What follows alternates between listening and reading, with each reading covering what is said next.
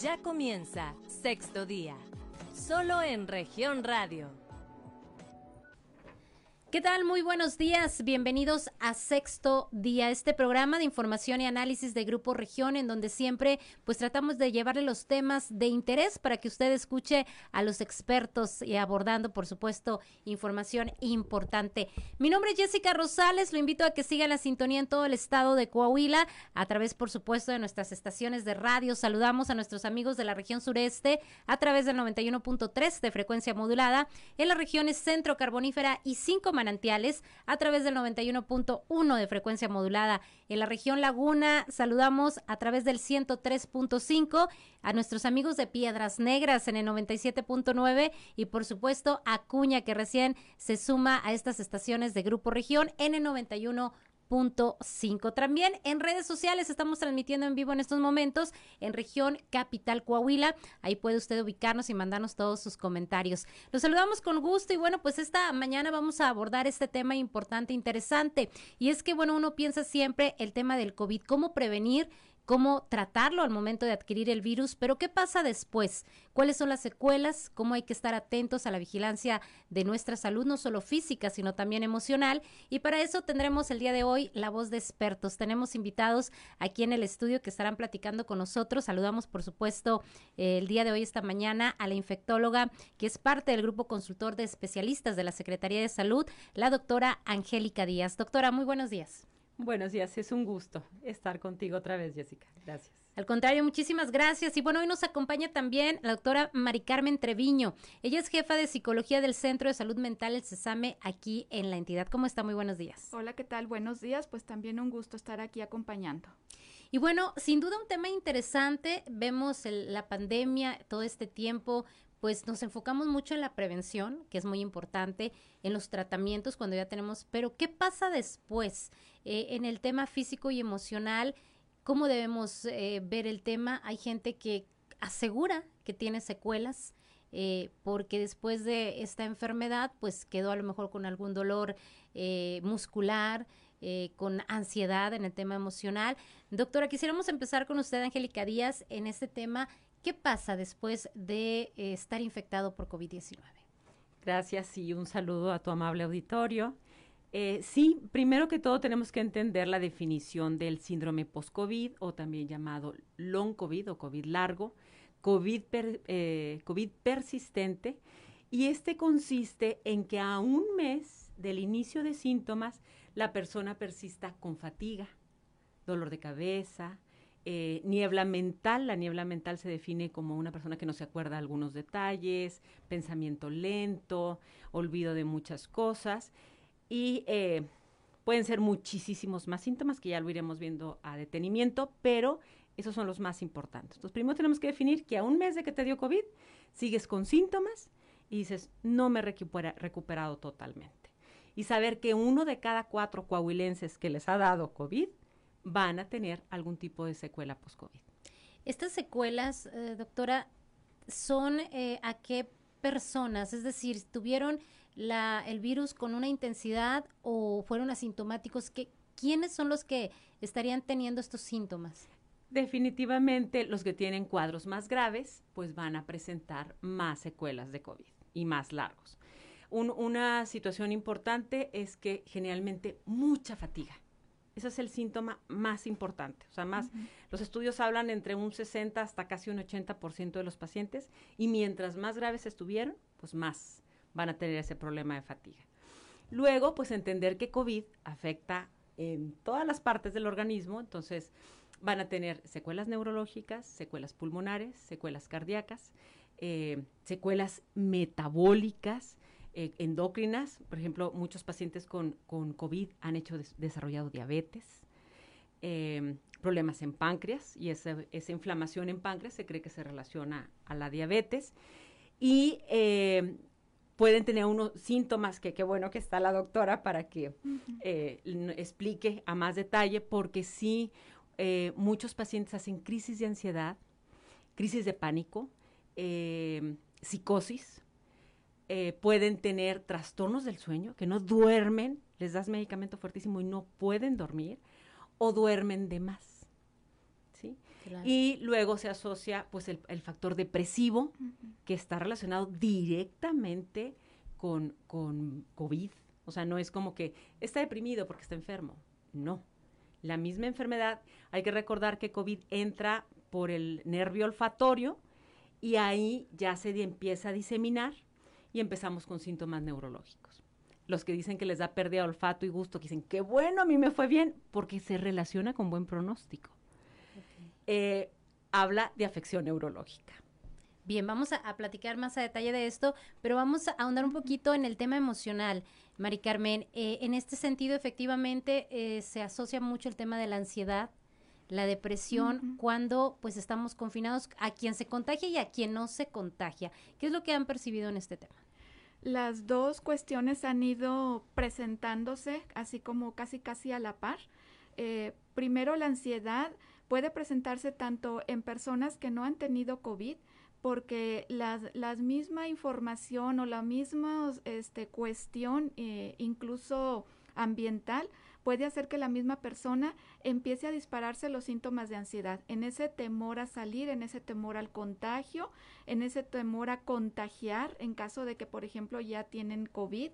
O las personas que ya lo tienen eh, también empiezan a desarrollar ansiedad al momento que están como recluidos, porque no nada más es como estar en su casa, en su domicilio. Muchos que no están hospitalizados, pero están recluidos en una habitación. Entonces el hecho de que ni siquiera pueden eh, estar conviviendo con los suyos empieza a generar cuadros de ansiedad. Y ya una vez que pasa, también igual pueden quedar con esas secuelas de ansiedad, en, en ese temor a, a, contagiar y demás. Pero también hay personas que están desarrollando eh, cuadros depresivos, episodios depresivos. Entonces, igual en estos episodios depresivos, la gente está teniendo alteraciones en el dormir, o duerme de menos o duerme de más, o comen de menos o comen de más. Y sus estados de ánimo pues están bajos, ¿verdad? Entonces, no es así como que hoy amanecí depre, o hoy me siento como que triste, no, ya es un episodio depresivo. Ahora, también está asociado esta parte de depresión a las defunciones, es decir, cuando haya fallecimientos de, del ser querido, de los seres cercanos, y, y primero, pues si fallecieron, ¿verdad?, por el COVID y que a lo mejor no se pudieron despedir, o que a lo mejor la persona tuvo COVID y salió adelante, pero contagió a alguien de la familia y esa persona falleció. Entonces quedan los sentimientos de culpa, Claro. de que por mi culpa yo lo contagié. Y también el cambio de rituales para la despedida, para eh, los funerales, también eso está generando pues mucha incertidumbre, incluso esta parte de depresión, de que no me pude despedir bien o que no pude este pues velarlo como antes, ¿verdad? O que lo podía ver en, en la caja, ¿verdad? en el, en el féretro, que estuve ahí en, en la funeraria. O sea, todos estos cambios están generando pues también dificultades muchas personas para asimilar, para aceptar.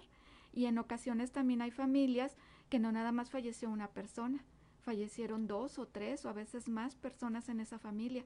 Entonces esto, más que este solo el duelo, este que por sí mismo tiene su proceso y sus altibajos, pues empieza a asociarse a esas condiciones depresivas.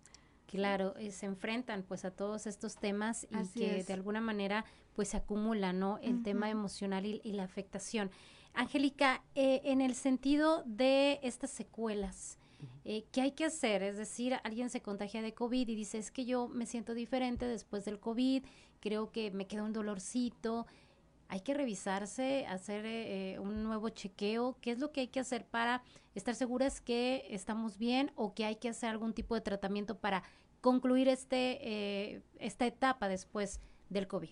Claro, eh, bueno, ahorita y, y quiero aprovechar, es que Coahuila está y empezó un plan muy, eh, muy bueno en adolescentes que quedaban sin padres o familiares cercanos y que estaban sufriendo un duelo y estaban haciéndolo por Zoom, un apoyo psicológico. Eh, fue líder Coahuila en, en este apoyo. eh, recibían también niños de, de otros estados, donde también se les daba apoyo y se les conducía con quienes podían apoyarlos en su estado, lo cual pues ha sido muy bueno. A un año de la pandemia, México tenía ya más de 190 mil huérfanos por COVID.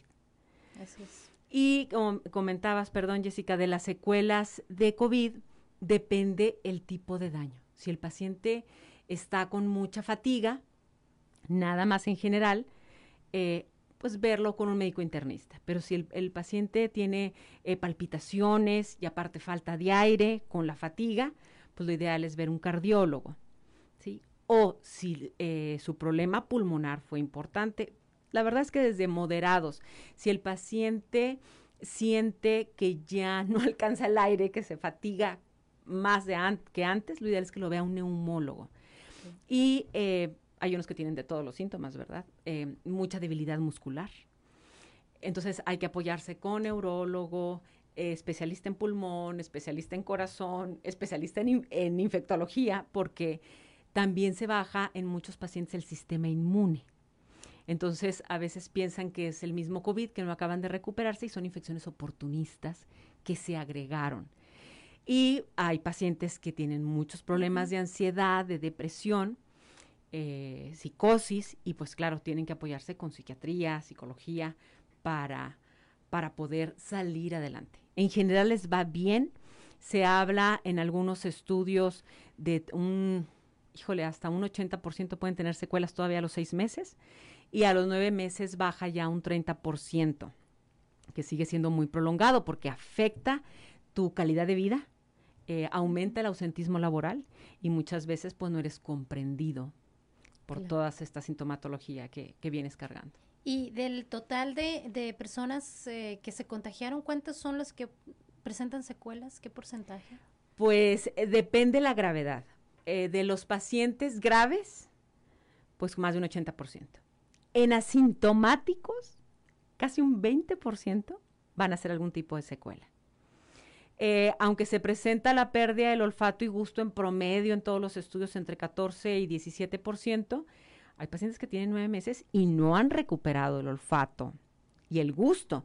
Y, no es dejarlo, tienen que atenderse. En sí, eh, la Secretaría de Salud de Coahuila está iniciando un proyecto de clínicas post-COVID. donde eh, se van a poner clínicas en las mismas centros de salud que están principalmente eh, Saltillo, Torreón, Monclova y Piedras Negras. En el mismo centro de salud, atender a los pacientes con, con síntomas post-COVID, que tengan la confianza de acudir al centro de salud para que se les apoye y se les ayude. Que es importante, porque si se deja en el descuido, luego va a haber un porcentaje de población con algún tipo de, de problema de este tipo que va pues ahí a pues no sé, a, complicar los, los, servicios de salud, ¿no? En, todo el país. Que puedan desarrollar una diabetes o hasta una enfermedad autoinmune como una artritis secundario a COVID, o sea, todo eso tiene que vigilarse, no es nada más medio y no pasa nada. O un problema pulmonar que si lo atiendes a tiempo, evitas fibrosis pulmonar. ¿Sí? Hay gente que no se atendió o que tuvo un COVID muy severo y hace mucha fibrosis pulmonar. Como también hemos visto unos COVID terribles con el pulmón completamente lleno, y no quedan con fibrosis, pero eh, sí va a la par del tratamiento que se les dé tempranamente. Entonces, un paciente con COVID, desde que inicia con, o sea, empieza con la sintomatología, debe de atenderse, o sea, debe de buscar y debe eh, ser acompañado. Ser acompañado por un médico, por eh, un psicólogo, alguien que vaya acompañando y que vaya detectando todo lo que se pueda ir agregando. Perfecto. Eh, Mari Carmen, también nos hablaban algunas personas de, el, de COVID psicológico, ya tenían algún síntoma y comenzaban a asustarse, comenzaban a tener este miedo de tener el virus. Sin embargo, bueno, pues las pruebas salen negativas. ¿Ahí qué pasa? ¿Qué hay que recomendarle a la gente para que tenga esta cautela y esto pues no derive en que pues, el padecimiento que tenga pues sea eh, más complicado? Sí, aquí ya estamos hablando de, pues, precisamente de las condiciones mentales. Sí, entonces aquí, este, efectivamente, muchas personas también entran en cuadros de, de ansiedad con ese temor al contagio. Y entonces cuando están en ese grado de ansiedad, lo que va como creciendo es este ideas o un sistema de creencias irracionales porque no son realmente ciertas o racionales. Y entonces le empiezan a, dar vuelta a la persona ahí en su cabeza y, están este, reafirmándose una y otra vez. Entonces al momento en que está este sistema de creencias, entonces eh, le va conectando con sus emociones y en sus emociones lo que va a estar sintiendo o que va a estar experimentando es el miedo y, y, es esa desesperación y entonces eso a su vez pues va hacia síntomas físicos, ¿verdad? Puede estar sintiendo que le palpita más el corazón, que se desestabiliza su presión arterial. Que le falta el aire. Que le falta el aire. se siente cansado, le duele la garganta. y entonces de, de todo esta, este sistema de creencias que desata toda esta parte emocional, entonces va a repercutir en el cuerpo, en lo físico, pues estamos conectados cuerpo, emociones, mente. Entonces al momento en que empieza a crecer esto, pues puede estar experimentando esos síntomas físicos que realmente eh, no son como tal porque pues está eh, a lo mejor la prueba negativa o está ya valorado por un médico y te dice no, pero la parte mental está fuera de control. La ansiedad tiene que ver mucho con pensamientos a futuro que todavía no los vive uno, pero entonces empiezan a magnificarse, crecen y entonces los, los crees, los sientes, los vives como si ya estuviesen en este presente. Claro, que comentábamos antes de iniciar el programa de esta afectación emocional que llega a tener en el cuerpo, que baja las defensas, que afecta a nuestro sistema inmunológico y por eso es muy importante mantener el control de las emociones. Así es. Entonces, es estar trabajando mucho en, el, en la persona, en el sí mismo, es estar desarrollando habilidades de afrontamiento, de autocontrol y, y, bueno, esto es, dijéramos, eh, pues la mayoría de los seres humanos, pues es parte, ¿verdad?, del ser humano. Sin embargo, a veces la, la, vulnerabilidad en la persona, las circunstancias que está viviendo, hacen que en ese momento no pueda desarrollar estas habilidades o enfrentarse a estos miedos.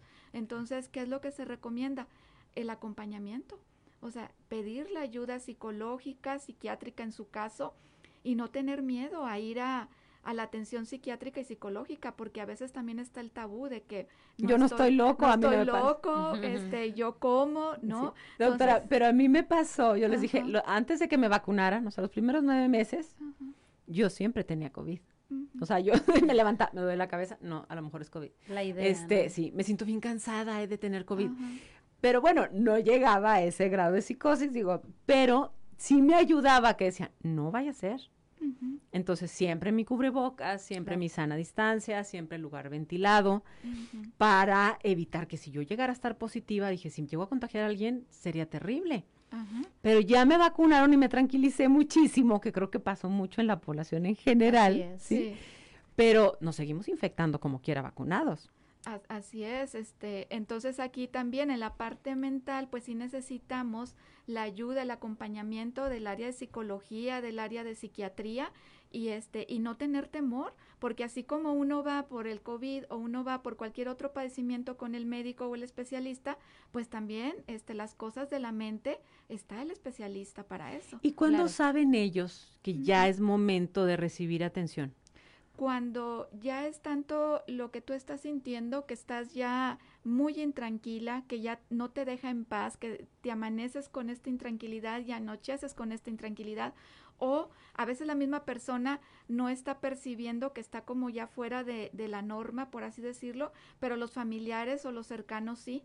Entonces es aceptar la ayuda y es acudir a recibir ayuda. Así es importante, ¿no? El, trabajo de especialistas. Tenemos poco tiempo antes del corte, pero sí quería yo retomar el tema de los niños, la orfandad, que luego, pues el último dato que vi recién el día de ayer marcaba más de 200 mil eh, niños que perdieron pues eh, algún, eh, alguna persona, es decir, papá, mamá, abuelo, abuela, que eran los tutores, eh, eh, ¿Cómo está la situación? Porque además de enfrentarse a estas pérdidas, los niños platicábamos también que tienen que estar confinados, no, no les da la luz del sol, que era algo bien importante que platicábamos, no tienen estas actividades que son necesarias para su edad y me decía Mari Carmen que les ayudan en su crecimiento y en su desarrollo.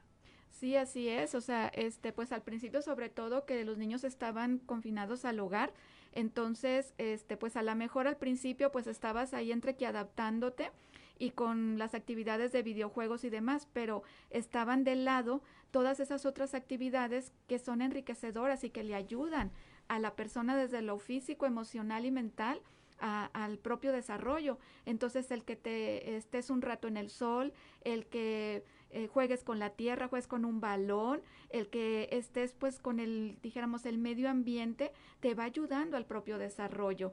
Entonces, si el niño no está teniendo, niño o niña no está teniendo como este esta exposición a su medio ambiente, pues también en algún momento pudiese verse afectado en el desenvolvimiento y en el propio desarrollo en general.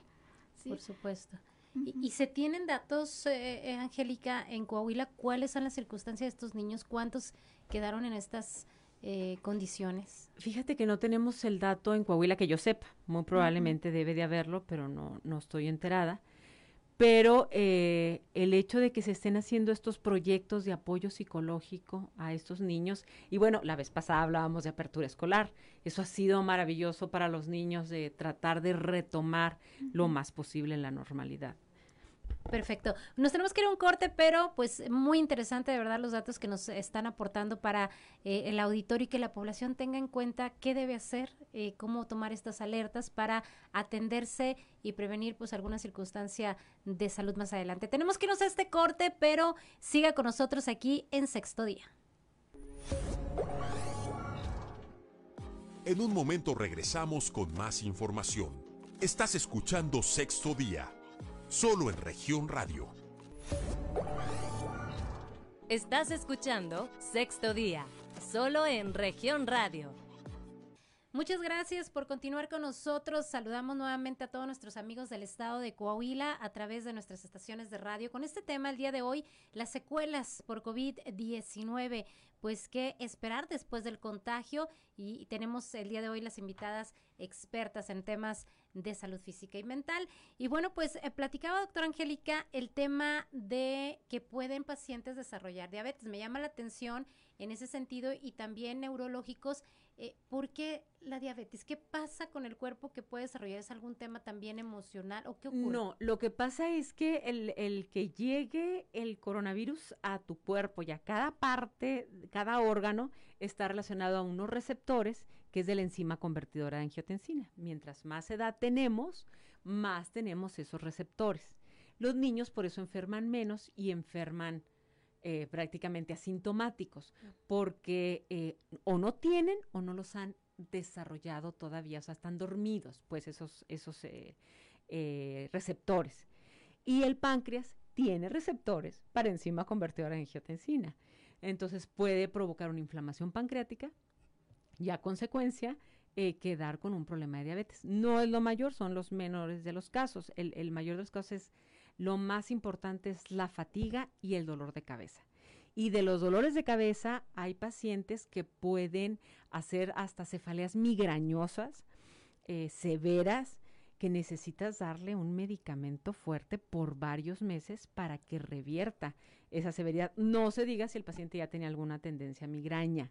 Es, me ha tocado casos muy severos y, y, hasta refractarios, que hay que darles múltiples tratamientos para la cefalea migrañosa. Y la fatiga, puede estar relacionado al exceso de sueño, a la debilidad muscular, porque quedan con debilidad muscular, algunos quedan hasta con un temblor esencial, o sea, tú los ves están tiemble, tiemble, tiemble, y es una secuela que les queda.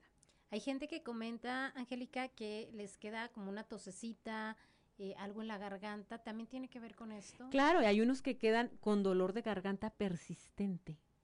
Y, sobre todo lo refieren como que traigo una basurita, no se me quita, aquí traigo, no se me sale, y toso, y ahí está. Entonces tienes que considerar pues varios factores, desde que eh, un, un, tejido inflamado es un tejido que queda hiperreactor, como un paciente alérgico. A veces tienes que manejarlos como si fueran alérgicos, aparte de todo el tratamiento que les das. La disnea también puede estar relacionado a daño pulmonar, y hay unos que no tienen nada daño, tienen mucha disnea pero puede estar relacionado esa disnea a la debilidad muscular del tórax.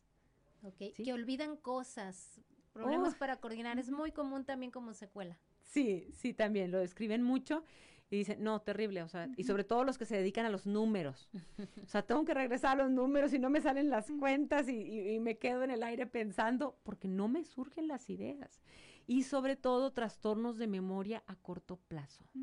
O sea, lo de largo plazo sí lo recuerdan, pero a corto plazo no. Ok, perfecto. Pues bueno, son cosas que es importante saber y que no la dejemos ahí en saco roto para poder estar atentos. Mari Carmen, eh, el tema también de este eh, emocional, platicaba, hay gente del auditorio que tenía pues este temor de salir a manejar después de la pandemia. Dice, yo no me he contagiado, pero pues ya también tengo miedo de salir a manejar, a hacer mis actividades. También cambia pues de alguna manera el comportamiento de las actividades cotidianas, eh, aún con contagio sin contagio.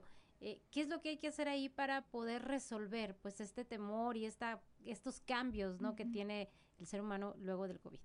Pues ahí ya estaríamos hablando de ir desarrollando pues precisamente esas habilidades de resiliencia y de, de adaptación otra vez a la, dijéramos, nueva normalidad. Entonces, eh, si la persona tiene mucho temor, pues es como poco a poquito.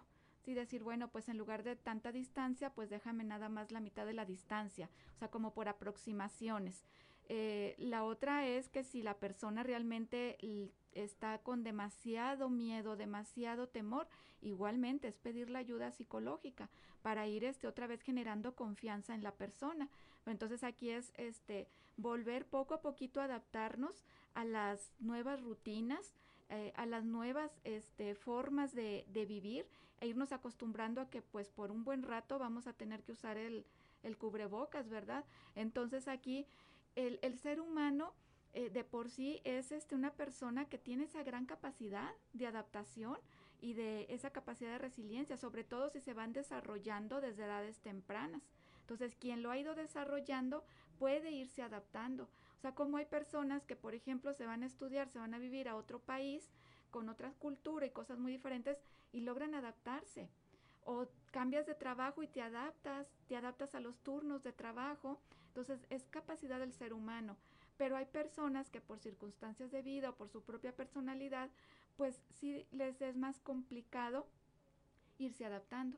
Entonces, si no este, tengo ahorita la posibilidad, si solita no puedo o con el apoyo de mi propia familia, pues entonces voy pidiendo ayuda. ¿sí? Pido una ayuda psicológica para ir otra vez desarrollando estas habilidades. Y, y no es malo, o sea, tampoco es malo así como este, si no puedes hacerlo, si no este, te puedes enfrentar, no es malo. O sea, es algo que estás viviendo. Claro. ¿Y cuáles serían las recomendaciones para poder eh, salir de alguna depresión? A veces la gente pues se resiste a lo mejor ahí con, con un profesional de la salud mental, pero ¿cómo logramos esta resiliencia? ¿Cómo logramos salir de una depresión que, que ya decimos, bueno, es que ya estamos confinados, ya no tengo ganas de hacer otra actividad? ¿Qué tendríamos que hacer en casa o como familia apoyarnos? ¿De qué manera pudiéramos salir de eso? Bueno, de forma, dijéramos, lo más este natural, antes de decir que, que esté ahí por ahí una depresión con alguien en la familia, es tener rutinas. Esto ha sido muy recomendable desde la Organización Mundial de la Salud, este, lo tiene contemplado y toda la parte de la salud mental. Tener rutinas, seguir con las rutinas aunque estemos en casa. El que nos levantemos a la hora señalada, eh, los alimentos a las horas acostumbradas, el dormir a la hora señalada, para no romper precisamente esta estructura, porque si no, empiezas como a, a, a, romper todo este esquema y entonces la persona puede ponerse en riesgo, este, tanto que se le cambien sus horarios de alimentación como los del sueño y entonces esto te va a generar una serie de complicaciones, sobre todo en la niñez y en la adolescencia. Entonces es tener este, una estructura, el poder dialogar, el poder expresar cómo se sienten, es también ir desarrollando habilidades para expresar me siento enojada, me siento triste, me siento contenta, etcétera. Entonces es como esa capacidad de escucha y de poderlo hablar. Pero si pese a todo la persona tiene ya síntomas de una depresión, lo más importante es pedir ayuda. Hay que valorarse psicológica y psiquiátricamente porque hay eh, a lo mejor episodios depresivos leves que a lo mejor nada más con el área de psicología la persona puede tener toda esa intervención y va saliendo adelante. Pero hay otro tipo de depresiones que ya son moderadas o graves o graves con síntomas psicóticos, es decir, con alucinaciones, y ahí ya necesitas eh, la intervención de un psiquiatra. ¿Por qué? Porque va a necesitar a lo mejor instalar un tratamiento farmacológico que le va a ayudar a que sus sustancias químicas, sus neurotransmisores, se vayan organizando y entonces pueda ir teniendo otra perspectiva desde su interior, más el acompañamiento, la intervención de psicología para que pueda hablar lo que le está causando pues toda esa situación de vida. Ahora, Mari Carmen, eh, perdón, eh, de repente un día nos levantamos sin ganas, no tenemos este como humor de platicar o convivir, pero ¿en qué momento nos damos cuenta que tenemos una depresión que hay que atender? Es decir, a lo mejor, no sé, yo perdí a un familiar y traigo cargando esto, pero no me doy cuenta que necesito un apoyo. ¿Cuáles son los síntomas que yo puedo identificar eh, en torno a este tema de una depresión ya como tal? Hablando ya de la depresión como tal, la persona empieza a tener precisamente alteraciones en la alimentación, o come de menos o come de más, en el dormir, o duerme de menos o duerme de más. tiene un bajo ánimo desde que se levanta hasta que anochece. Es decir, está, eh, todo ese bajo ánimo está durante todo el, día y todos los días. Eh, Pero es un periodo largo, es, decir, no me dura dos días. Mínimo dos semanas. Así, mínimo dos semanas en esta sintonía. Eh, también deja de hacer sus cosas personales, deja de, de, tener interés por lo que antes le apasionaba, por lo que antes le gustaba y disfrutaba, deja de tener ese interés, empiezan a descuidar su persona, es decir, dejan de bañarse, dejan de, de cambiarse de, de si antes la persona pues se peinaba de determinada manera, ya no, ya no les importa arreglarse y entonces este, esto puede ir creciendo de tal forma que a lo mejor empiezan a pensar en la muerte o empiezan a pensar en, este, en un plan suicida. O sea, esto se puede ir, dijéramos, agravando. Sí, entonces, si por lo menos durante dos semanas eh, seguidas se tienen todos estos síntomas desde que empieza el día hasta que termina y es una constante, ahí ya estamos hablando que requiere una ayuda profesional. Perfecto. Angélica, ahorita que comentaba el tema de, eh, pues del aseo personal, hablaba del tema del COVID, que, que, que es una duda que se tiene, que ahí se recomendaba no bañarse, porque podría provocar neumonía. ¿Cuáles son los cuidados que se tienen que tener? ¿Cuáles son mitos y realidades, no? También de este tema del COVID-19 que los remedios caseros, los de la abuelita, que también pues sí funcionan y, ayudan en algo, pero ¿qué pasa con, con el tema este de la bañada? De la bañada. ¿Nos bañamos o no nos bañamos? este, el, el detalle es como en todo. Eh, no se trata tanto de no bañarse, sino evitar cambios bruscos de temperatura. Eso es lo que puede bajar su inmunidad y hacer que, que se sientan mal y que puedan eh, desarrollar alguna infección sobreagregada.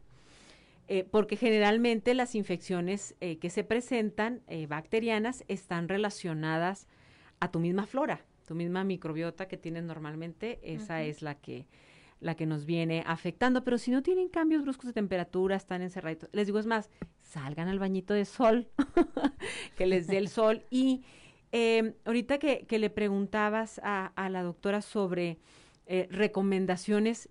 Eh, me tocó, pues muchas veces tener que hacerla de psiquiatra, por eso es tan importante el acompañamiento, eh, porque mientras no sepan ellos con certeza cómo se contagia el virus, tienen miedo, es que toqué esto, es que hice esto, es que se me acercó no sé cuánto, es que estaba con el vidrio arriba, pero se me acercó al, al vidrio. O sea, mil cosas me tocaron, ¿verdad? Tenemos que entender que es un virus que se respira, cuando empezó la pandemia decíamos que era por contacto y todo lo que tocábamos eh, nos contagiaba de COVID. Ahorita se ha demostrado que en menos de uno a diez mil eh, casos de COVID se relacionan con contacto. Entonces, es un virus que se respira, que tenemos que cuidar el cubrebocas. Si dos personas, eh, una está infectada y la otra no, sin completar la sana distancia y que no esté bien ventilado, es tiro por viaje que te vas a contagiar. Pero si la otra persona, haz de cuenta, tú estás contagiada, suponiendo por decir, y así que yo estoy con el cubrebocas, pues tengo un 70% de contagiarme, como quiera. Pero la cantidad del virus que respire también es esencial para la gravedad de la enfermedad que vas a tener. Entonces, el traer cubrebocas nos garantiza que el inóculo va a ser mucho menor y que el cuadro puede ser hasta sintomático. Y eso lo vemos con personal de salud. Eso, me interesa mucho aclararlo, sobre todo para que se queden tranquilos y que no bajen la guardia con el cubrebocas. El secreto en un lugar para no contagiarnos es cubrebocas, lugar bien ventilado y sana distancia. Porque si el lugar está cerrado, aunque haya sana distancia, llega un momento en que el lugar se envicia.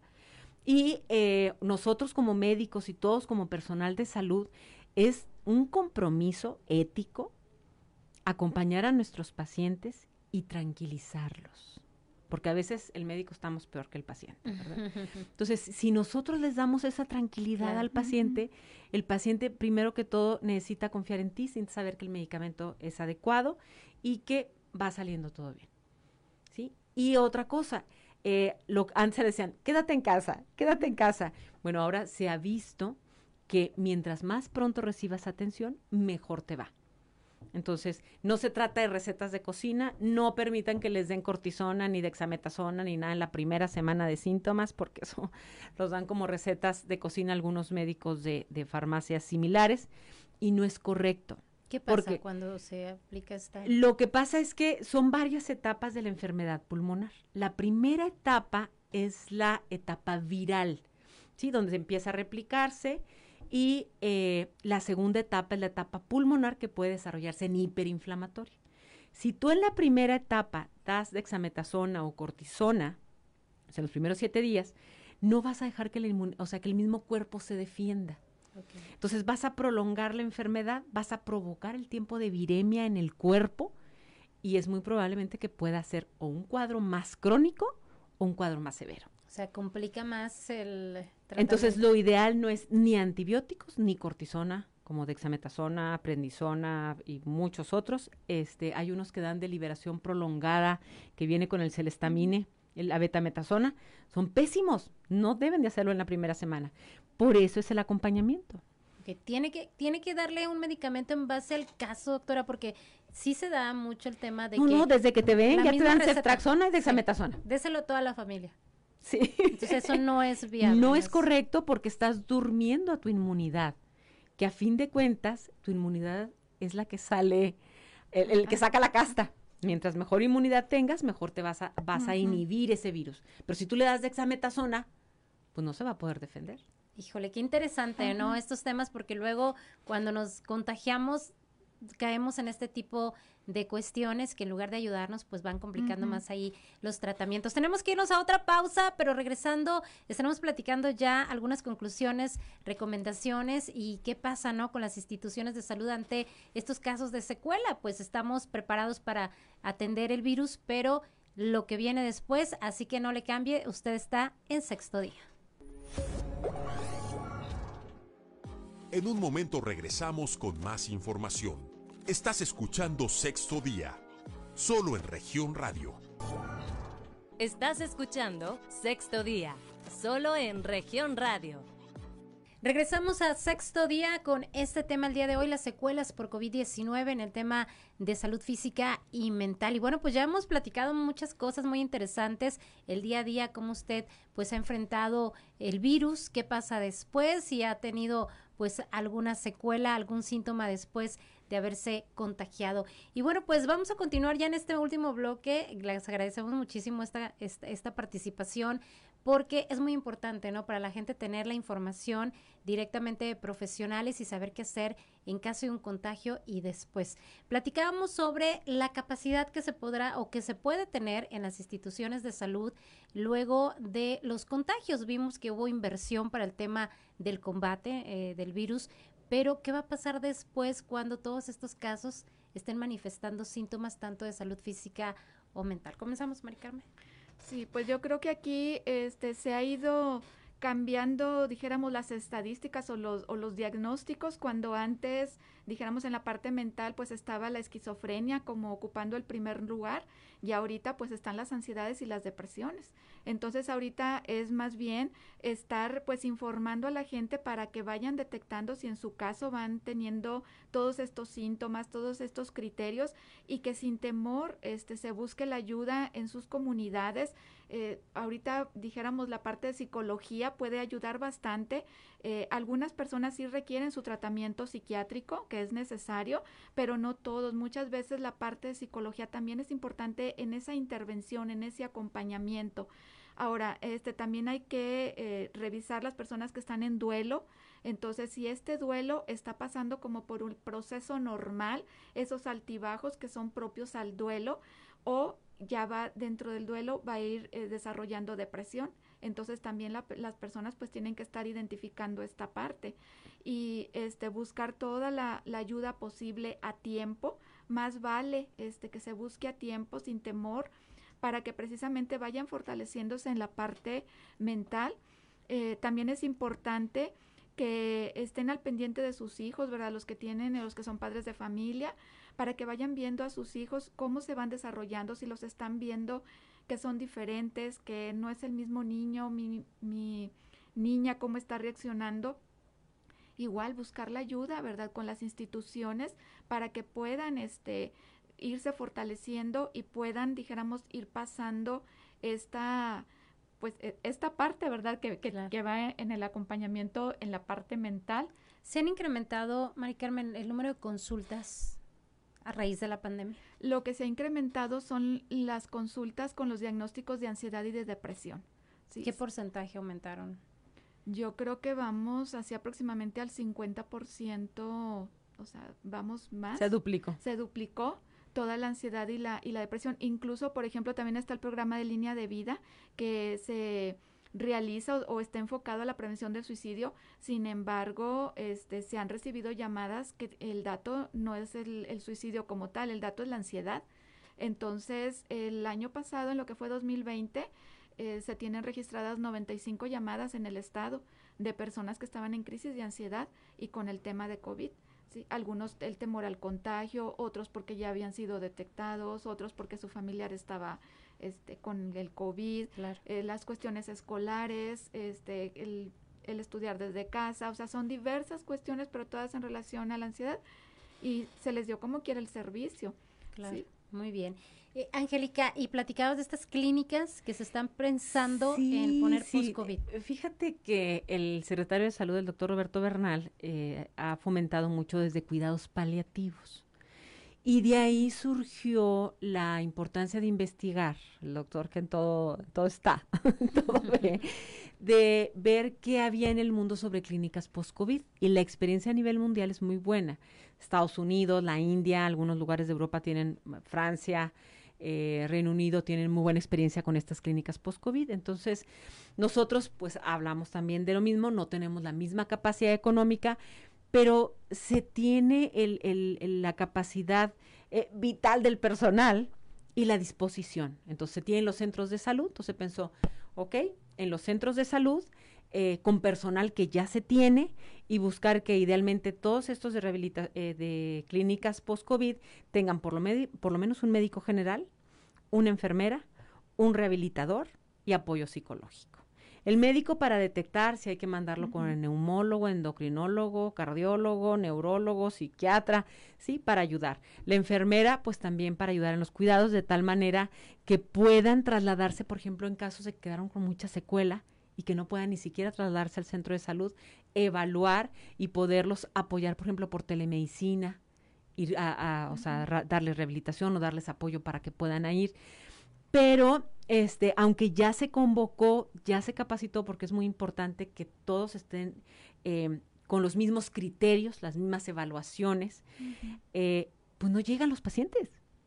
Okay. Sí, o sea, no dicen yo no estoy. esta cultura no, ajá, entonces los invitamos a nuestros coahuilenses a que vayan a los centros de salud y decir, yo tengo síntomas post-COVID, yo quiero una atención, este, y empezar a, impulsar esto, porque aunque nosotros lo, lo, tengamos, pues no ha tenido esa fuerza. Claro, pero entonces todos los centros de salud estarían funcionando como... Estarían, se empezó con plan piloto, sería, por ejemplo, Hospital General de Saltillo, es uno, que son las, las mismas, no personal de cuidados paliativos, se comprometió también a, a este... Eh, abordaje de, de clínicas post-COVID, el Hospital General de Torreón es otro, y se pensó en el Centro de Salud de Monclova y de Piedras Negras, que también ya se les dio la información. O sea, ya estamos nada más, falta pues que la gente acuda.